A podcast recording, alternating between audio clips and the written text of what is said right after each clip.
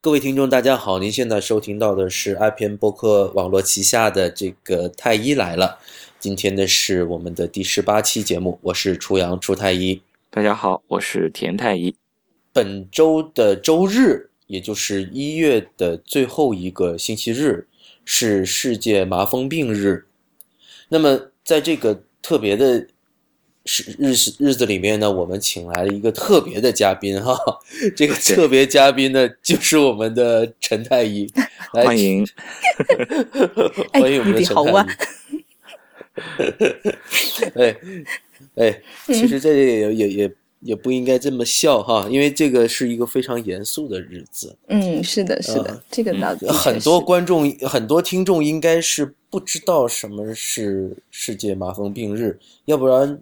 陈太医给大家介绍一下什么是世界麻风病日。这个，呃，麻风病日的话呢，其实也没有什么好讲，它就是，啊，每年的一月份最后一个礼拜天是世界麻风日，然后就号召大家来关关心一下麻风病人，然后关心一下麻风病是怎么样的一个疾病，说明它其实并不可怕，因为现在已经是可以治愈的，那么就。通过这样一种方式呢，让让麻风病的患者呢不要遭到歧视，因为麻风病的话呢，确实它是有个很长历史、很古老的一个皮肤病了。然后哦，就是啊，因为这个感觉好像离我们生活已经很远了的感觉。对，应该应该是有这种感觉。我觉得，呃，就算是同同样做皮肤科的吧，要如果是没有像我这样是曾经到过麻风病康复村的话，可能。也没见过麻风病是什么样子，比如说你们两个应该就没见过，没见过，真的没见过。对这个麻风病，麻风病村，我是什么看一个电影叫那个《摩托日记》，就是切格瓦拉，嗯，讲切格瓦拉的那个，他好像以前就在麻风病村做过什么义工啊之类的，然后骑着摩托车整个南南美贯穿南美。对对对，南美肯定是有一段人，嗯。我以前看看一些南美的作家写的那些书的话，好像《百年孤独》也是吧，然后那里头也是感觉好像他们那里就是各种疾病。对，是啊。之前其实你看，我们作为这种临床的医生，我们自己对于麻风病都觉得好像是一个，好像很离我们很遥远的样子。是的。然后其实是为什么我们要做这一期节目呢？就是说我们得知陈太医呢，呃，曾经到。麻风病村啊，麻风村，麻风康复村去工作过。嗯，那么这个其实这个世界叫什么？应该叫做国际麻风季呃世界防治麻风病日。嗯，对，对，在这个时候，我们想就是做一期特别的节目，给大家讲一讲，因为。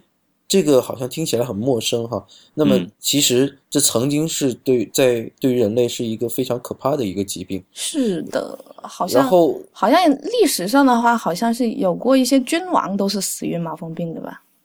呃，是啊，嗯，我印象中是都有谁是死于麻风病？啊我还真不知道。那我你叫我一时说说不上来，因为他们总是同个名字，然后叫第几世的，我也记不清他是第几世。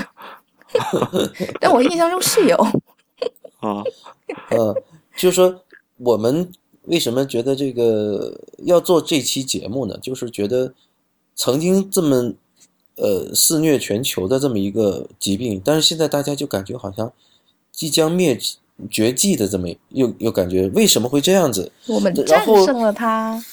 对啊，然后可是还有这么一个奇怪的地方，就是它。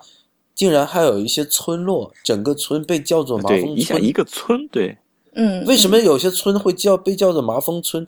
哎，那陈太陈太医，你给大家讲一下，为什么会有这种？为什么大家村？你说，比如是李家村、王家村，为什么它叫麻风村？它并不是一个自然村，它是这样子。我我们在建国初期的时候呢，就是麻风病的情况是很严重的。那个时候的话，麻风病人很多。然后我们在建国以后呢，我们就针对这个疾病，就搞了非常规模宏大的普查。这个真的是像人口普查一样，就下村下下到每家每户去，一家一家的查看有没有麻风病人。就没有哪个疾病，你你现在看有哪个疾病是这样子查的？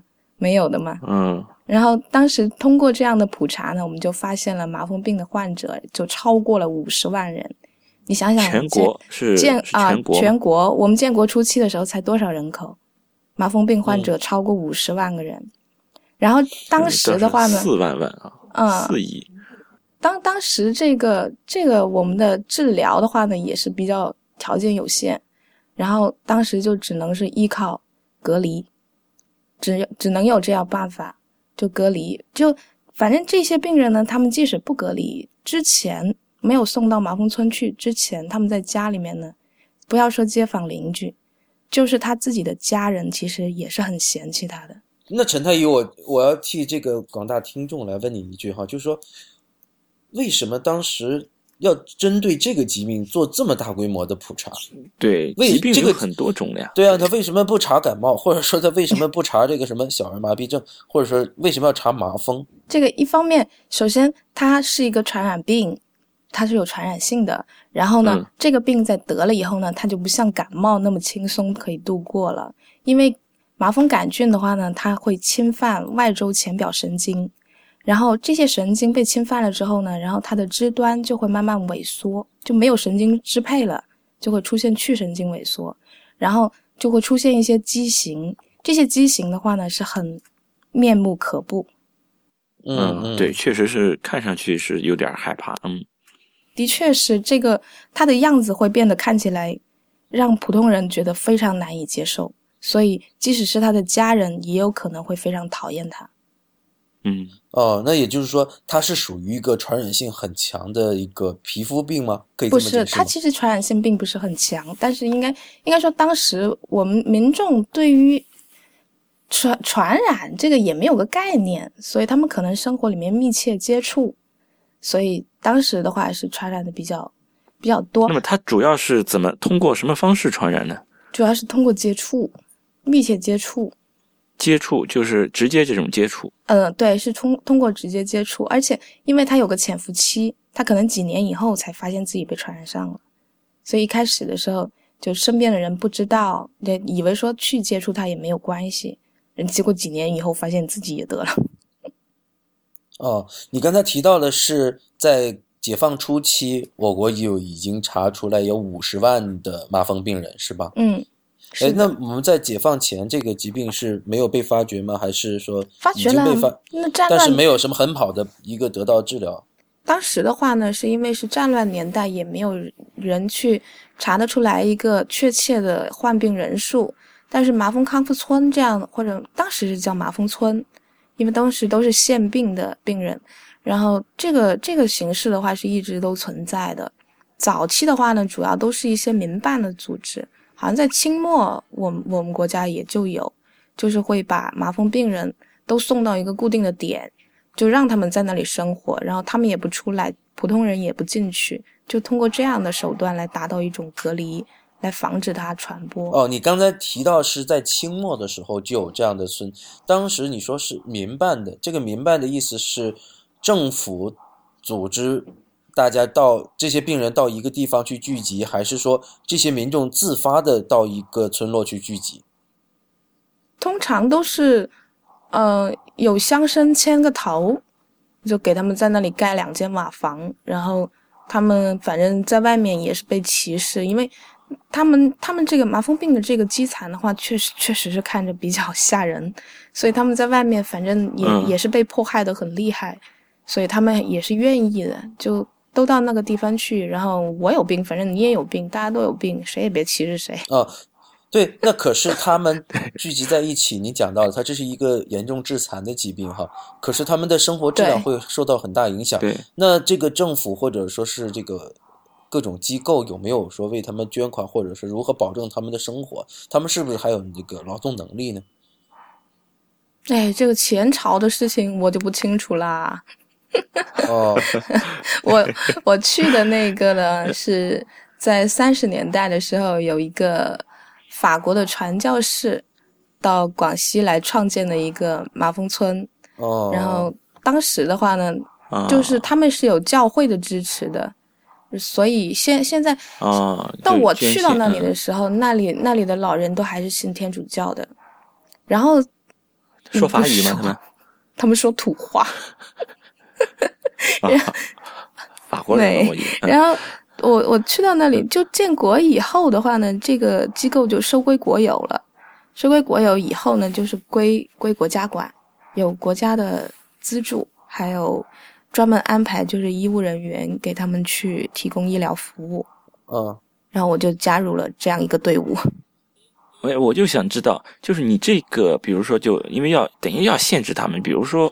他们就要相当于强行让他们跟自己的这种家庭、自然的这种家庭要分离了。那么，你比如说，我不想有没有这种强制手段，或者我想回家，那这又是强制的，还是说要要要？就我了解的话，其实他们都都说自己当年是自愿的。就我去问的话，他们都是这样说。他五十万人啊！你想，这不是一个小数目，这要是一个小国家，就整个一个国家的人，你要强制他们这样，不不，你你要他们所有的人五十万人全都是自愿，我觉得这种可能性比较小吧。很多人了，但是那个时候，我估计那个时候，因为我们不是一在那个阶段，国家不是都在强调说个人要服从集体吗？那么其实就相当于是强制，应该是要强制，但。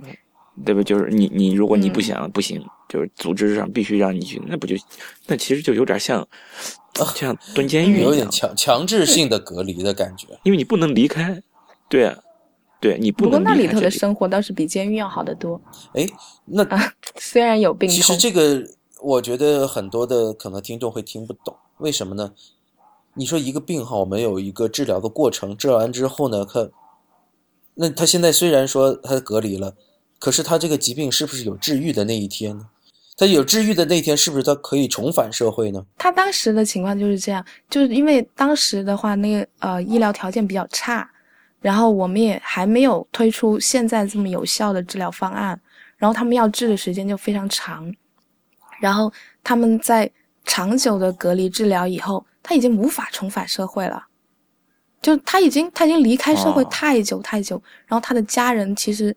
很很多人到了那里之后，其实家人根本就没有来看过他，也没有来过信，也也没有来过电话什么的，就从此杳无音讯，就忘了这个人。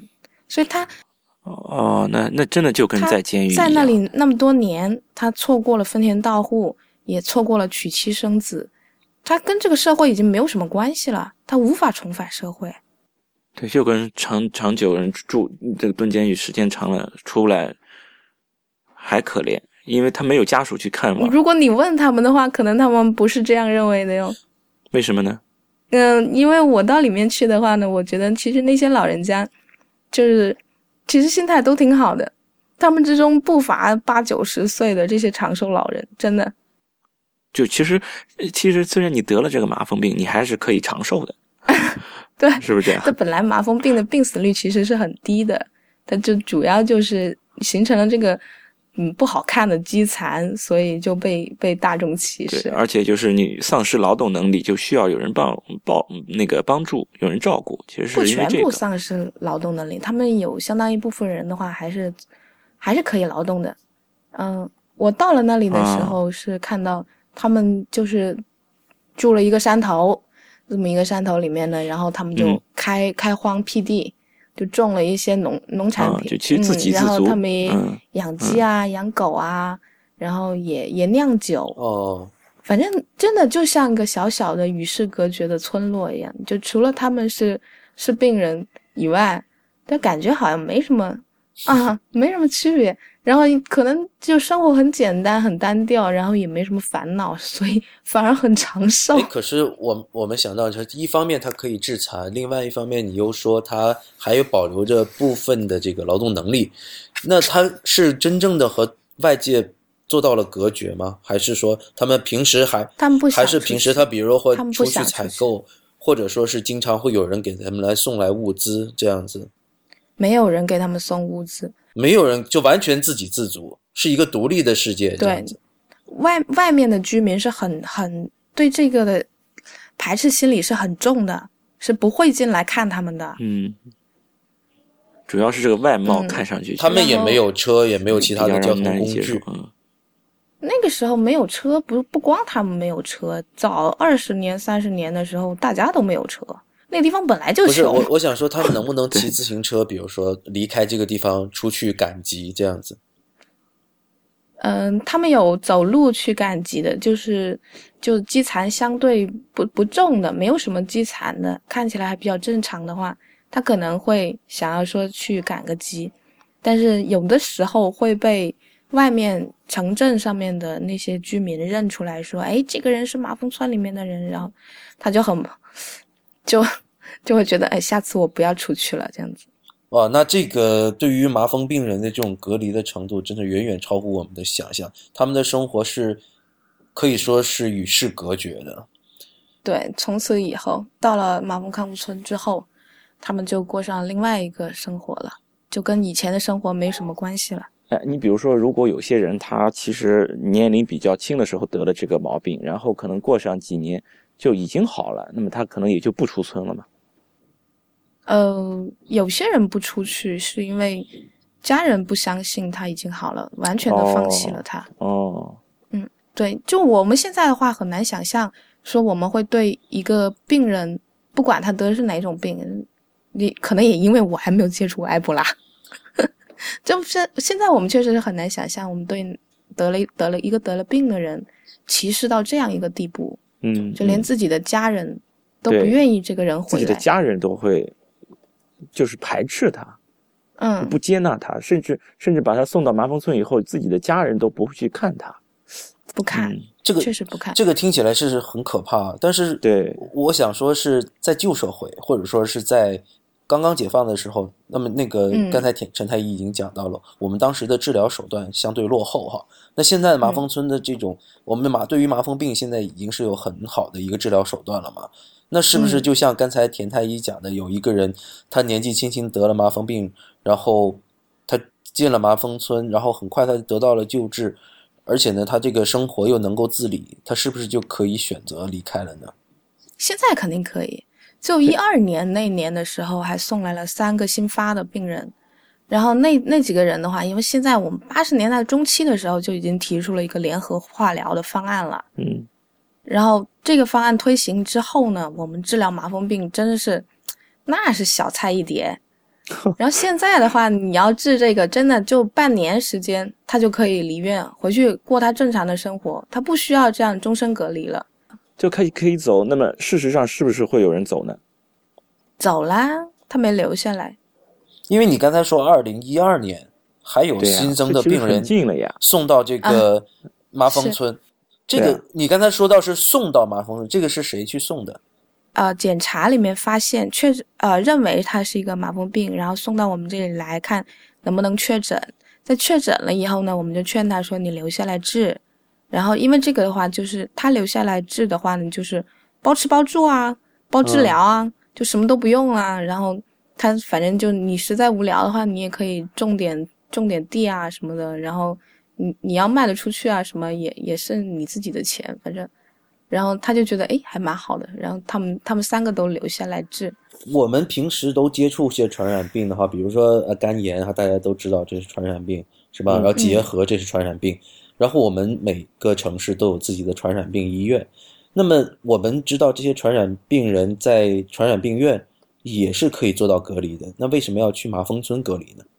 就比较特殊，这个病确实是比较特殊。就是它特殊性在哪里？比起结核，比起其他的肝炎，都在这些都具有传染性的疾病里面。对，为什么他偏偏要去到一个特殊的村落去隔离我觉得呢？主要主要还是因为建国的时候这个情疫情太严重，然后后来我们在提出了八十年代提出了那个化疗方案之后呢，然后政府就提出了一个要消灭麻风病这样一个口号，然后为了达到这一点的话呢，所以原有的这些这一整套对付麻风病的这个医疗机构啊什么的这个流程都一直保留着，就是为了要真正做到要消灭它。所以麻风就被拎出来作为一个很特殊的疾病来对待了。那按照您的说法，就是说，它和其他的传染病是可以是一样的，它是可以都放在医院里面隔离的。它其实可以，我觉得，因为你说它传传染性并不算特别强，呃甚至我们这边有一句俗话说，呃，不不怕同床麻风，就怕隔壁长疥疮，哦就说疥疮的这个传染性要比麻风要大得多。啊，哦，那你就说他致残的话呢？但是你在早期，像现在完全有条件，在早期出现了避汗的皮损的时候，就已经被发现了。这样子的话呢，他根本就来不及发展到残疾。所以你说它危害有多大，也没有其他那些危重急症急症那么大。你说传染性有多强？其实它传染性不算特别强。其实又不算特别强了。那那难道是现在传染性不强，以前传染性强吗？以前主要是因为民众对疾病的这个了解太差了，他不知道防护呀，然后看到的都是都是已经是发的很恐怖的了，然后他们对疾病的恐惧也很深。哦，也就是说，呃，这个疾病现在的这种处置方法还是沿用着几十年前的这种隔离制度，对吧？那么说，它其实是可以在医院里面，在传染病医院里面进行隔离治疗的，而不需要说去，就是根据目前的这个治疗手段的这个先进程度来说，它是其实是可以不需要去麻风村的。嗯，应该可以，但是可能行政上面会不批吧。那么？就还是说有政府行为在里面，就是强制性的嗯让你对去去麻风村。就说有没有嗯相关的规定，比如说一旦发现新增的麻风病人，就必须强制性的送到麻风村去进行治疗，而不是说在传染病院。现在也没强制，好像现在也没强制，但是劝说他们来。但是这个我倒没问过他们到底是不是自愿来了。反正他们在那住了半年，也很高兴。那我想问一下，你在平时的这个就是日常工作中有没有确诊过这个麻风病人？我没有，因为我到那里的时候呢，是他们都是曾经得过，早就治好了，但是无法回归社会，然后他们就继续住在里面。然后那三个人新发的病病人被送过去的时候呢，那时候我怀孕了，所以我就回到市区去了，我就没有去看他们。所以其实我也没有见过麻风现症病人，这真是很难见到。啊，对你这里提到了一个概念，给大家解释一下什么叫麻风县县症病人。对，对，就是说，其实我到麻风康复村去的时候，那些人只是他们曾经得过麻风病，然后经过治疗，其实他们身上已经没有病菌了，然后已经没有了传染性了，是吗？你根本何止是没有传染性，他们他们的各种分泌物里面你都找不到一个菌，反复的找，就每年都要再查一次，然后他们根本就身上就没有没有麻风杆菌的，但是他们因为这些浅表神经被侵犯了以后，它它的肢端已经出现了这种去神经的一种萎缩，嗯，留下了这样一个残疾，这个残残疾是没有办法再回到原样了。哦，也就是说，现症病人指的是，呃，现在正在患麻风病，而且呢身上嗯。还是带携带有这个麻风杆菌的，而且具有一定传染性的这样的一个概念，是这样的吗？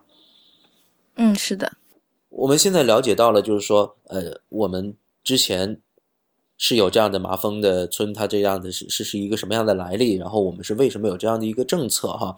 可是你作为一个在城市里的皮肤科医生，你为什么会去到麻风村？你去到麻风村是仅仅是参观学习吗？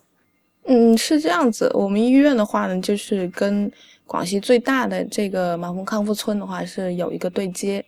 然后一开始的时候呢，我其实觉悟不是太高。然后因为领导说，如果我去了那里待过一段时间的话呢，以后就可以考虑让我去中央皮研所进修。然后我就兴冲冲的去了。也就是说，一开始你没有那么高的觉悟。对，那那你你一开始你不，你有没有觉得很恐怖？作为一个皮肤科医生，虽然你已经了解了这个疾病的发病机制、传染的机制，然后也知道他那个严重的后果，你那时候怕不怕？一开始我动身的时候，我不觉得怕，我觉得这个疾病我们已经基本上要战胜它了呀。嗯，我觉得这我有我有医学金光傍身，我怕啥？你是去打扫战场，就是去 享受这种成功喜悦的，是吧？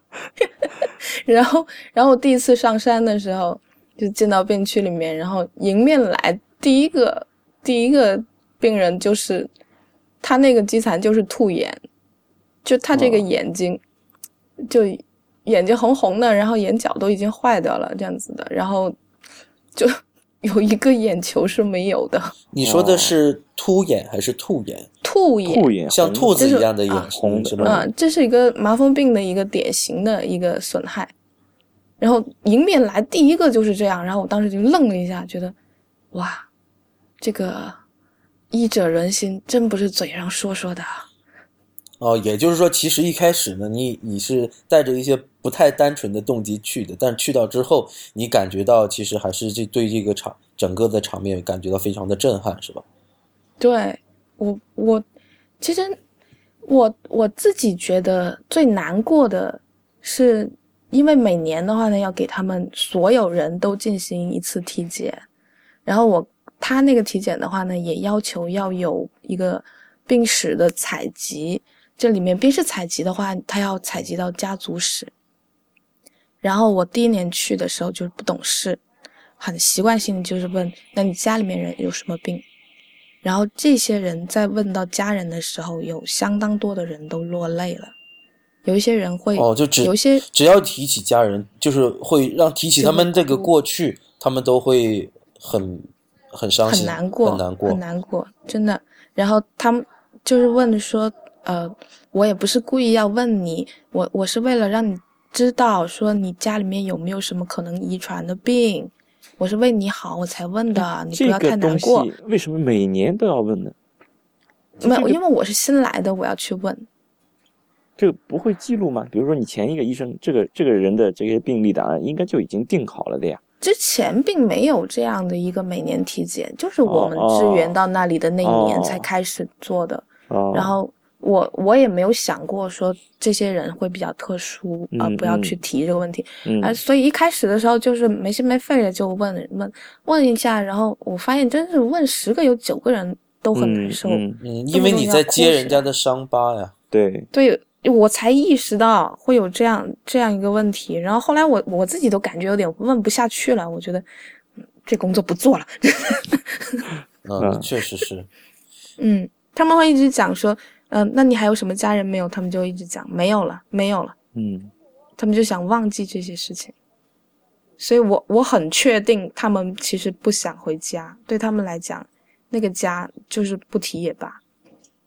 哦，因为其实这个是他们不仅说是被社会抛弃，甚至也是被家人抛弃了。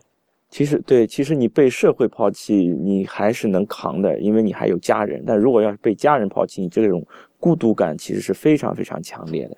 也有一些老人的话，就是他们年轻的时候就十几岁就到这个麻风康复村来了，然后他们就在这边另外组合了，家又有新。的家人。对，但是我没有看到他们生儿育女，不知道为什么。就那个病区恰好是一个生儿育女的都没有，我觉得很奇怪。哦，其他有吗？其他麻风村有就在那里理论上麻风病不侵犯这个功能呀，啊，就是他仍然是保留着这个生殖能力的，是吧？对啊但是没有看到他们有小孩儿。嗯，就不知道为什么，这个是一个疑问，呃，或者就是，啊，这个他们刻意不想要孩子，也有可能。也有可能。那他们也不懂避孕啊，嗯，没可能，可能是因为贫贫血或者营养不良。啊，就是这个事情你也不是很清楚。你确定是得了麻风病之后是不影响生殖能力的吗？是应该是不影响这方面的问题的。哦，那这个确确实是一个谜哈，因为因为第一个你说他们不懂得避孕对啊，他不可能懂，我觉得。啊，但是他们又组合了一个新的家庭，比如说两个嗯呃一男一女组合在一起了，然后可能会平时是会会有性生活的，但是呃却没有小孩。我感觉他们组合家庭的话呢，更更多的也是为了重新找回一种就是家庭的感觉。家庭的温暖的感觉是吧？嗯，就互相互相搭把手过日子，这样一种嗯感觉，这个比较重要对他们来讲。嗯，就重新重拾这种家庭的温暖嘛，就是嗯嗯，然后他们平常的话也是，他们的确很团结，我觉得，就是彼此之间，因为他们就是呃，比如说这些感觉神经都已经不行了，啊然后他们就经常会呃足足底出现了溃疡，不管说是磕伤了也好，或者怎么样的也好，就出现了溃疡之后，他自己不知道，哦然后他也不知道要弄干净，然后搞得脏脏的，然后这个溃疡就很容易就感染，然后其他的人就会痛觉也都没有了。没有，他没有感觉呀，他不知道那里伤了，或者是伤了之后，他走起来他不痛，他也不知道要保护这个伤口，然后他这个伤口就经常就会这个足底溃疡经常会搞得非常非常难搞，很很难愈合，然后其他的人就会互相的去提醒，说说你这个你这个脚有伤口，你要跟医生讲这样子，然后冬天的时候那山上特别冷。然后大家一起烤火的时候，也会互相提醒说：“你不要靠太近，等一下烫伤脚，你又不知道这样子。”嗯，因为他这个呃肢体已经失神经支配了，就没有嗯没有一个是没有说神经的营养，另外一方面他也是没有感觉。嗯，但是这些老人之间真的是非常非常互相照顾的。嗯对，其实痛觉是我们的一个防御机制哈。对，对你一旦感觉到痛了，你知道自己被受受到伤害了。可是这些病人非常可怜的是，他没有这个防御机制了，对吧？他不感觉得不到疼痛，以至于他他的肢体受到了伤害，甚至发生了感染，但是他们不能够自己觉察，还要旁人去提醒。这对对，这也是非常可怜的。他们是真是我我认为从医疗方面或者是从生活方面，他们需要的帮助都是很多的。嗯，所以从那个时候起，我才真正感觉到说我在这里，这里需要我。嗯，可是你刚才提到了，你当时是等于说临时被派过去支援的，属于一次行动是吗？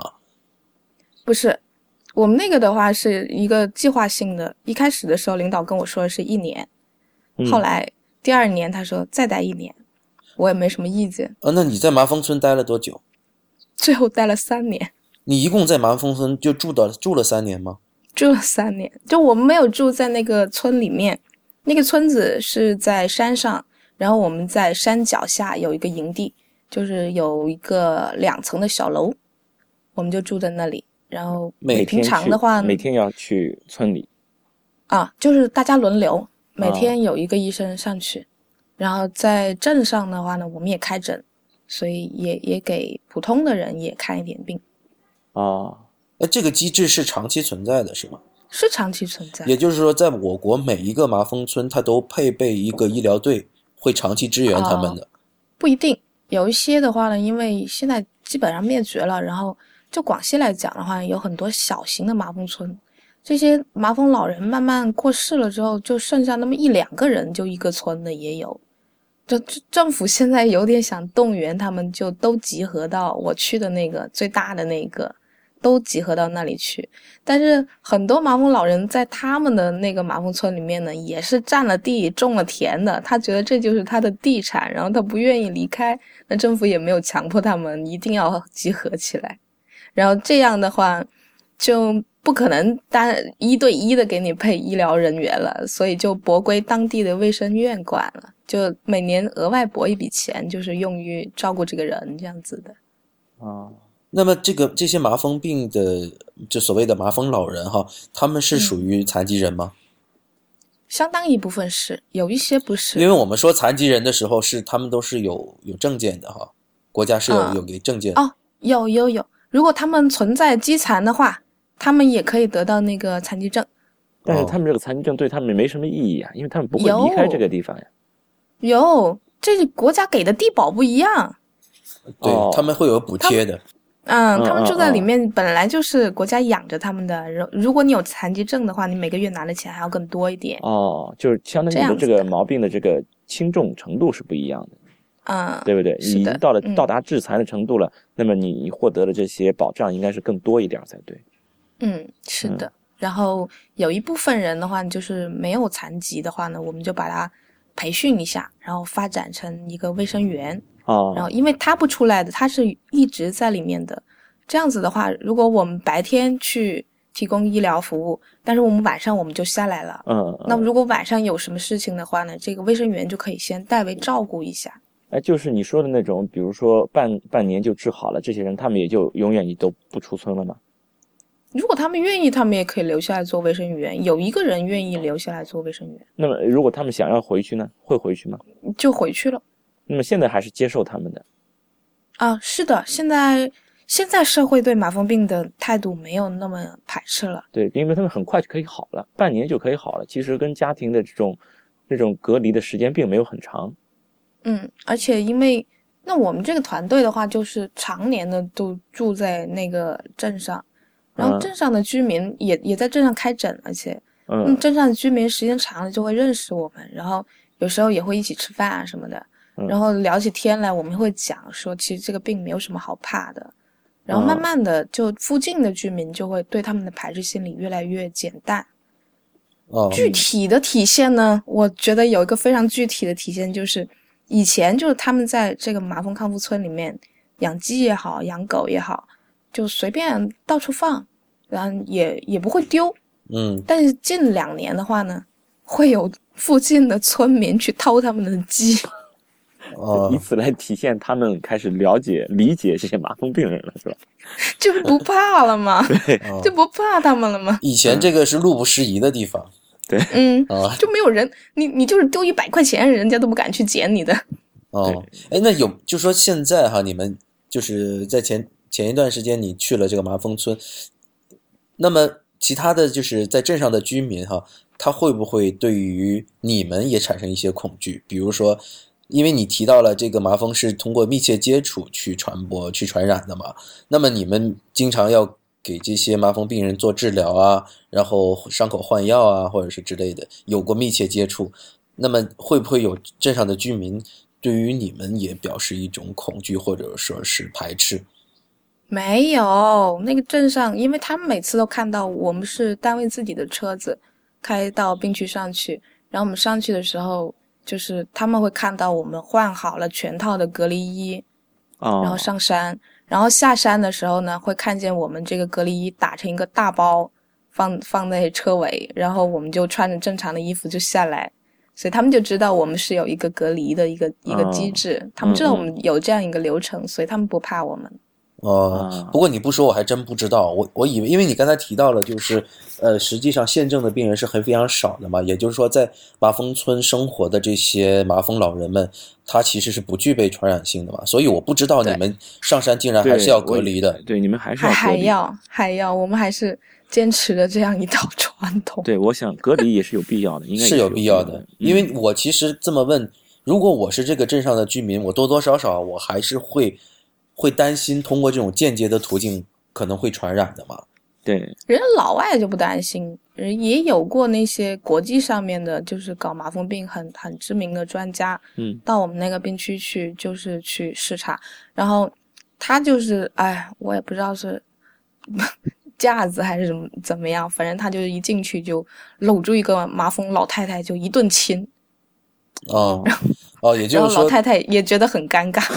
哦，就是说他其实这样的举动，他表达了他不会对这种麻风老人的一种抗拒或排斥，嗯，对，他是一种接纳的一个姿态嘛嗯，对对对，呃，来表示说，呃，根本就不会传染，我我就不怕这样子。那其实就是说，他们是真的比我们做的还更进一步。其实，即使我们作为医务人员，我们还是觉得这种隔离还是有必要的。对，但是在他们看来医，务人员很很多时候会有一种心情，就是说我要保证我自己，对，然后才能去救更多的人，这种心情很正常。其实就相当就跟我们比如说有艾滋病携带者，我们可跟他这种握手呀，一块儿吃饭，其实都没问题。这些嗯这些都是肯定是可以的，而且是安全的。那么就是说，你你刚才讲的那那个老外，他可能就想表达，即使是我这样，我也不会被感染。其实就是表、对表明一种对这种患者的一种一种接纳。嗯嗯，只是只是老太太比较 尴尬而已。对对，嗯但是从这个角度说，我们做的还是不够好，因为你想想，我们做这一期节目，我们是希望能够宣传这个疾病，然后知道这个疾病曾经是很可怕，但是现在呢是可以被治愈，甚至是已经即将绝迹的一个疾病。然后，但是我刚才问到这个问题，是我们之前没有想到的，就是你们其实，在穿着这隔离衣的时候，其实在也在传递着一种信息，对，就是说这还是要隔离的，对，还是要隔离的，是吧？嗯如果说是你真的是你们去到麻风村都可以跟他们和平共处，而且是可以亲密接触的时候，那个时候说不定镇上的人才能够真正的消除对他们的排斥。对。那你觉得这种是就是未来我们会发展成这样吗？我觉得未来哎，这个如果去提一提意见的话，说不定真的可以。是但是你说不穿隔离衣的话，肯定是不行，因为有另外一个需求，啊，就是什么需求？就是我我们是两层口罩，呃，一身隔离衣，然后穿水鞋。然后水鞋的话呢，是因为上山那条路非常不好走，多次就是半路车抛锚，然后我们就得下来推车，推的一身泥水。所以这个时候你你绝对不想穿自己的鞋子，你肯定要水鞋。呃，不想穿自己的水鞋，我们可以穿白大褂嘛。白大褂也是我们的工作服嘛，上面经常会会沾上各种的，比如说脏东西啊、血迹啊，是吧？体液啊之类。那我们平时是这样子，穿对啊，可以换成白大褂，但是肯定不会说像外国专家这样子，就是穿着普通的衣服上去，因为我们上去要干活的。然后这些老人的话，他们年纪都已经很大了，他们现在面临的最主要的问题，其实根本就不是麻风病的问题，是老年病。啊，他们在里面没有家人，然后也也请不到护工，没有护工可以请的哟，这个地方，所以他们在里面基本上到了最后弥留的时候，就卧床不起的时候，就只能是靠我们去给他翻身、洗背、洗洗褥疮、把屎把尿，都是我们，哦、也没有别的人。也就是说，你们去做这种救助的时候，并不是针对说疾皮肤病，其实是针对嗯一个全身的一个状态去救护的。对他们现在其实主要的问题其实是老年病，因为没有人护理，没有没有家人可以护理，他大家都很老了，谁也照顾不了谁。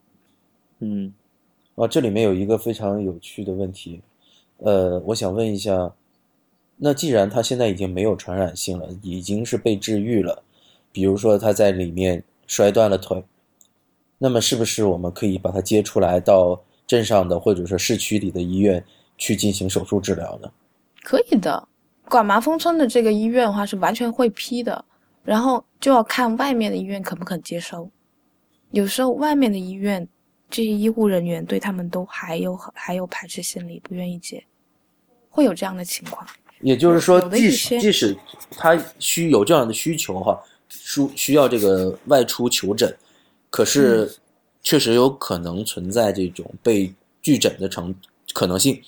嗯，有的时候会需要说，就是我们这边的医院去出面交涉。要要通过交涉才能够去做手术。嗯，手术的话是要，如果说是取药的话就比较简单。因为我们平我们平时都接触过这些，我们比如说作为外科哈，包括田太医在妇产科都是手术科室哈，嗯嗯，我们经常会遇到各种各样的带传染性的疾病的病人，是吧？对对，那我们不是我们是没有理由拒绝的，对，我也觉得其实没有理由拒绝，是吧？但有时候会遇到这样的实际的困难。是我们会有一套机制去应对，就是比如说我们是有给艾滋病人做过手术的，嗯那么我们艾滋病手现在大家都知道，可不像麻风病，艾滋病到现在没有治愈的这个手段，嗯，可是我们仍然是要给艾滋病人做手术。那为什么我们不能够给麻风病人做手术？就是有时候要通过交涉。也就其实我觉得还是因为大家对这个病还是关注度不高嘛关注，度不高，还是不够了解。嗯，对就是因为不够了解，人因为不了解而恐惧。他们老外，你看他们搞一个冰桶传递，他们就让大家都了解一下这个 ALS 嘛。但是我们、就算嗯那也不能搞个自戳双眼传递吧？那不是，就是我们都在做，希望你看，我们都已经定了这个麻风病日，其实嗯也是想唤起大家对它的这种关注。但是就连这个麻风病日，可能很多人都还不知道呢。对，其实，在做这一期节目之前，我们对于麻风的了解也是为之甚少。对，对我，所以说我我我觉得这一期节目其实挺有意思，而且是非常有意义的哈。因为你刚才嗯提到了这些情况，正是代表了我们我们国家到对于这个疾病，包括医护人员在内，了嗯就是了解的也还是非常非常少，还有存在很多的误解。对啊，甚至我们对于艾滋病的宣传都已经是非常多了，大家都知道我们艾滋病人我们不能歧视，我们不能排斥，要接纳。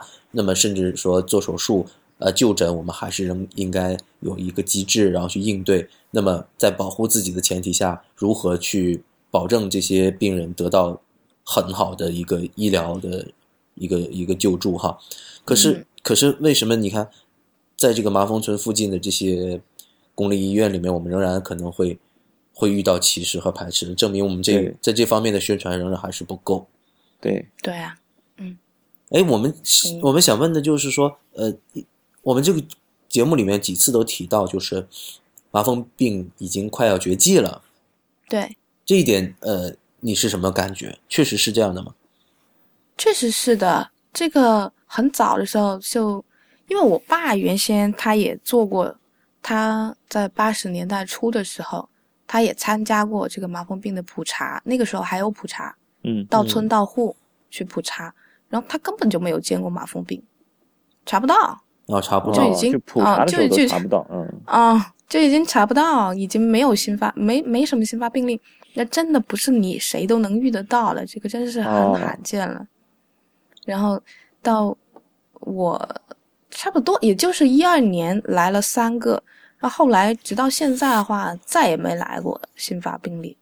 好像我看了一下，就是呃疾控那边的统计数据的话，好像一四年的话，它统到十月份好像就是七十多个吧，全国。全全国国七十多个，新发的病例就只有七十多个，然后死亡的一个都没有。啊，啊，就是二哪哪一年？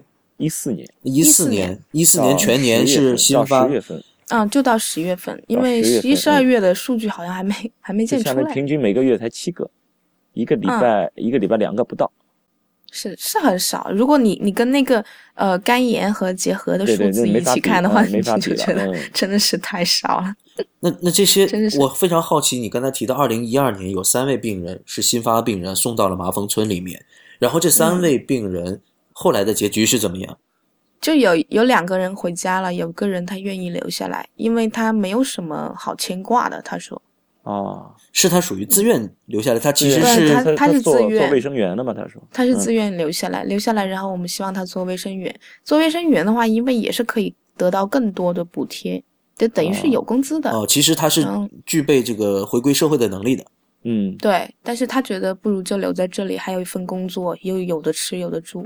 哦，你刚才刚才我们提到二零一四年新增病例，呃，按照这个统计数据的话，才七十个人。那这个现在的这种治疗手段，对于这样，比如说这个七十个人哈，那么他们的这个还会出现致残吗？不，应该不会，除非他发现的时候就已经残了。哦，这个主要是看你发现的早早不早嘛。期发现，还是要早期嗯发现，早期处理，对啊嗯，嗯，这个早期发现的话，基本上这个化疗药连化疗一上去，很快就能控制，他根本就来不及残呀。嗯，我们既然做这样的一个宣传，我们想跟老百姓要讲一下，那麻风病我们如何才能发现呢？或者说如何才知道自己是麻风病，或者身边哪些人是麻风病呢？我们应该怎么样去去跟我们的听众讲这个事呢？哦，麻风病它最早的这个皮损的话呢，它是一块浅浅浅的凹下去的，然后是有点发白的，然后是闭汗的，没有感觉的。什么是闭汗的皮损，闭汗就是这一块皮肤它不会出汗。哦哦，嗯，一般是出现在哪个部位比较多？这个很，它倒没有一定出现的部位，一般是四肢比较多，但是嗯它没有分上肢下肢这样子那么那么细。就我觉得群众不需要担心这个，啊，不需要担心这个，不是我我我其实就想想听你说这句话都看不到，但是因为你 你可以说大家不担心，但是我们如果不嗯说这句话，还是会有人担心。真的不用担心这个，你这你专门去找，你都不一定能找得到。对，相当于是亿分、千万分之一的发病率了，是吧？呃不仅仅现在我我们消灭麻风病的那个目标是十万分之一嘛，嗯，现在现在你按国家来算的话就已经达到了，按省来算的话就只有两三个省没达到。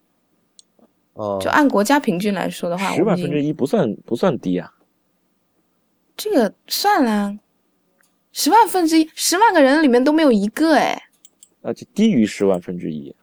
对啊，嗯，十万个人里面你都找不到一个，就是这就算是基本消灭嘛。嗯，哎，那我们国家在这个麻风病的这个治疗的过程中，是不是在全世界是属于一个成功的案例呢？呃，算是控制病情这方面的话，算是比较成功的。然后我们想讲一下，在我们国家现在麻风病这一年最多只有七十个病人了，可是，在有没有在其他的国家，这个麻风病仍然成为一个很严重的问题？有没有？有啊，在其他国家所以所以印度人就跑来跟我们取经啊。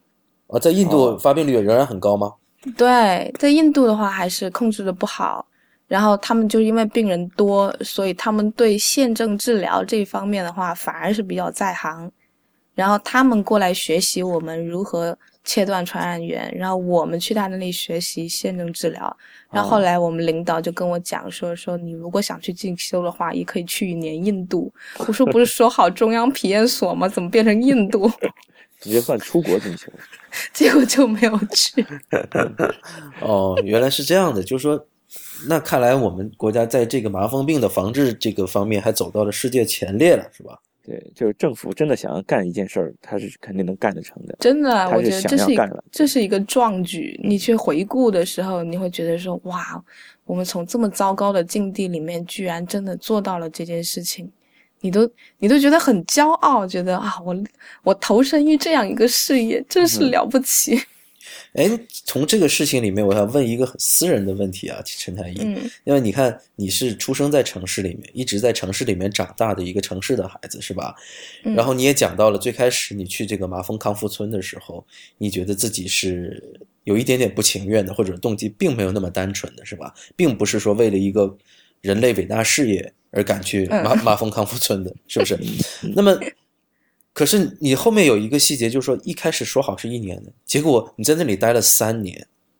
嗯，对，那你当时是发生了你的心态或者说是想法发生了什么样的改变？因为他们跟我说谢谢说的太多了，我觉得他们真的很需要我。嗯我就我就觉得留在这里也没有什么怨言，因为当时的话呢，也一人吃饱全家不饿这样一个状态，所以我觉得就留在这里吧。他们这么需要我，哦，当时是你在未未婚阶段是吧？啊所以我也没有什么意见。嗯，所以领导说说你再待一年，我也没什么意见。第三年又说再待一年，我还是没有什么意见。哦，你你是真真心是被这些病人感动了。嗯，因为一方面确实是很同情，我觉得你真的很难以想象说怎么会有如此人间惨剧。嗯嗯嗯嗯被被被家人抛弃这一点，我觉得非常糟糕。嗯我觉得真的是非常太令人同情了。然后另外一方面的话，就是因为他们这些现在的话，就是因为上面全都是老年人，全都是八九十岁的老年人，他们互相之间已经没有办法互相照顾了，他们真的需要有人上去照顾他们。嗯，嗯那你作为一个城市长大的孩子哈，那突然间让你现在过了三年的这种农村生活，你会有什么感觉？有什么落差吗？哦，在那里也确实遇到一些生活上面的困难。就是我印象最深的就是那个那个镇老是停水停电，哦，哦，就经常经常就是你只要下了一场大雨，你水龙头开出来的水就全是黄泥水，然后你你怎么刷牙呀？这个样子，哦，嗯我们其实你看平时经常讨论这些问题，然后那个会说呃公立医院怎么样，私立医院怎么样，可是我们真的很少去关注这些乡村的这种卫生情况，对，嗯，对吧？对啊。然后如果说，嗯，至少你开出来有黄泥水，那至少你开出来还有水。但如果说停电超过三天的话，那我们那栋楼的水池里面储的水就用光了，嗯，然后就会停水。嗯，这回你不光是无法刷牙，你连冲厕所都冲不了了。嗯，对，其实在，真的是在农村或者是基层医院碰到的这些困难，真的不是你平时你在这种大医院里能想象，可能都不一定能想象得到。但是你们在大医院里面所承受的那种高强度工作呀，或者是被病人质疑呀，这些这些苦也是苦，也是在山区的时候就体会不到的。嗯，那我我在山区的时候，我虽然我生活上面是苦一点，然但是那些那些麻风老人，他们对我是非常非常好的，他们是动动不动就要跟我说谢谢医生，谢谢医生，供得我像神仙一样。所以我后来回到市区工作的时候，我第一个月就被病人骂哭了。就是因为我从来没有被人这样骂过。我觉得你怎么怎么会对我这么恶劣？哦，也就是说，在这种你感觉是在两个世界之间发生了一次穿梭。不光是麻风老人，哪怕就是在那个乡下的镇上，这些乡民的话，他们对医生、对知识分子，他们是很尊重的，就觉得、嗯嗯哦，我不懂什么东西，你是读书人，你比我懂，那你说吧，我听你的，就是这个样子的。嗯他们很少怀疑说人家要害他，嗯嗯，很少会人人跟人之间很信任的。对然后你回到我我回到市区了之后，就是光是因为写字慢，我我就被被病人骂哭过一次。哦，这个这这个我能我们能理解，就是对，我们接触过一个落差些，太大了，真的。对我们接触过一些就是来自于这个农村的病人，他给我的这种信信任度啊，远远超乎我想象。虽然他经济上很困难哈，然后他嗯肯定也不会说给你带什么礼物，因为他自己光光是看病这一点就已经是是一个非常沉重的负担了。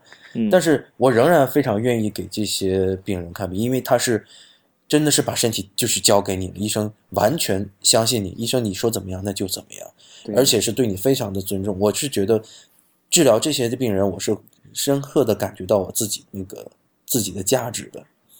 对，就是说，当有病人对你如此的尊重和信任的时候，你就会非常自然的、非常本能的产生这么一种感觉，就是我不能辜负了他对我的这种信任，不能辜负了他对我的这种尊重，所以你就会想方设法的尽自己最大的努力去为他做出做一点事情。嗯，对对对对对。好，那么这一今天这个节目呢，就是我们世界麻风病日的这么一个特别节目。那么今天陈太医客串了一次嘉宾嘉宾。那么作为一个嘉宾哈，我们今天讲了，给我们讲了很多的这个很感人的故事。这个是我是说实话，我真的是嗯非常感人。我是而且我确实我也觉得自己之前对于麻风病了解非常少。那陈太医作为一个今天的特别嘉宾，我觉得你回顾一下今天讲的内容，你最想给大家讲什么话？我想告诉大家，就是麻风病从曾经可以引起如此人间惨剧的一个巨大的疾病，到今天这样一个我们已经完全战胜它，把它踩在脚下的一个小病，这中间的话呢，仰仗的是医学的发展，使我们知道如何去防，如何去治，这样子才能真正改善病人的处境。所以，所以我为我自己所从事的是这样的一个为人类减轻的痛苦的行业感到骄傲，这个是真话。那谢谢陈太医，这个我是衷心的感谢陈太医，因为我之前也确实没有遇到过真正去过麻风村的这样的医生，而且你刚才提到你这个在这儿这三年，嗯，我我我代表全人类感谢你。对，一千天，一千多天，不用这样对，大家都是凡人，凡人。好，那么我们这期节目就先到这里。那么本期节目呢，请来了特别嘉宾陈太医，给大家讲讲，呃，在这个特别的日子——世界麻风病日，那么给大家讲讲关于麻风病和我们国内的麻风康复村的现状。那么也给大家带来的好消息就是，麻风病在我国已经就快就要绝迹了，是吧？嗯，是的，嗯，那么本期节目呢就先到这里，谢谢大家的收听。